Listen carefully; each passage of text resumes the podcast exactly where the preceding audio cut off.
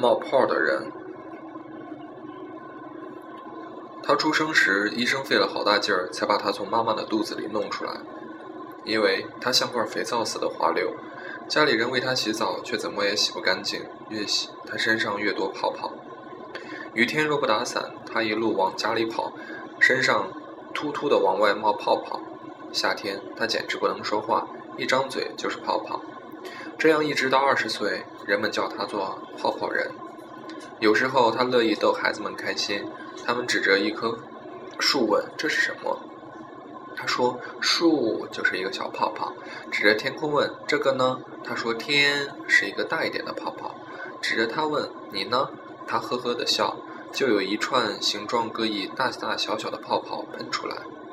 小时候，家里人觉得他长得特别怪，别的小孩半年长五厘米，一年才看得出脸圆了或瘦了，他三天变一个样，或而高，或而矮。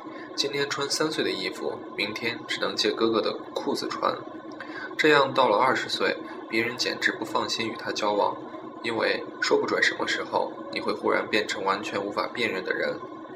一次，他和朋友散步，路上有很大的阳光和朝身上直直吹的风，朋友不住扭头端详他，最后忍不住问：“喂，你在冒泡泡吗？”他摸着身子说：“没有啊。”朋友瞪着他说：“你脸上有好多阳光泡泡，你的五官在荡漾，真可怕。”从那时起，他才知道自己不仅仅在雨天出汗或洗澡时才会冒泡泡，干燥时泡泡是隐形的，得得借助阳光的，得借助明亮的光线才能看的一些蒸汽样的圈圈从皮肤上蒸发出去。从那时起，他知道自己是个不断消散在风里的人。而真正让人难过的是，他恋爱了。第一次约会，因为紧张，他的脸上、身上不住地往出冒汗。姑娘对他的情形一无所知。为了了解他，他想了许许多多问题问他：“你住哪？吃什么？爱什么？喜欢听蓝色多瑙河吗？将来你想不想去天山旅行？”他望着他，拒绝的、绝望的望见，每回答一个问题，就有一个泡泡从唇边飘到他眼前。姑娘抬手遮挡着奇怪形状的词语，回头却看见一个莫莫不相识的人。她惊异的问：“你是谁？”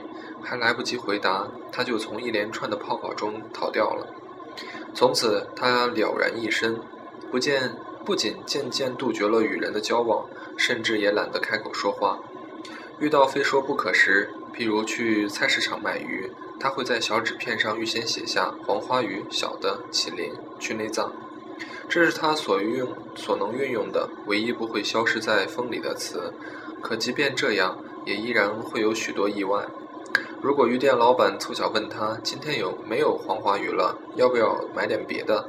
或者这条怎么样？一斤半？”可它是最小的了，于是他往往不能买到预算中的东西。黄花鱼变成鲈鱼、鲫鱼、鲤鱼。有时候甚至变成了一把菜。他不停搬家，去新的城市，换各种各样的工作。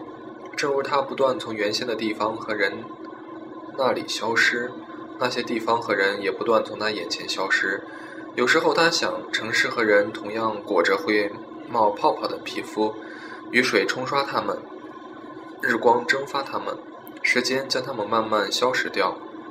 这样去到五十岁，他一直孤身过活。虽然是个冒，虽然是个泡泡人，也不止不，也止不住觉得自己开始衰老。渐渐的，他不再经常搬家。后来，他竟然在一座小城里住满了一年。他甚至养成了固定的习惯：早晨到附近早餐店喝一杯牛奶。卖牛奶的女人对他说：“早。”一开始，他微微笑回应。但时间一长，就不由感到奇怪。一次，他问：“你认得我吗？”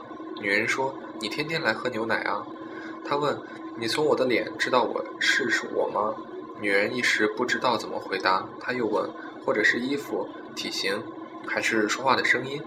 女人想了又想，最后说：“我也不知道。”他沉默了一阵儿。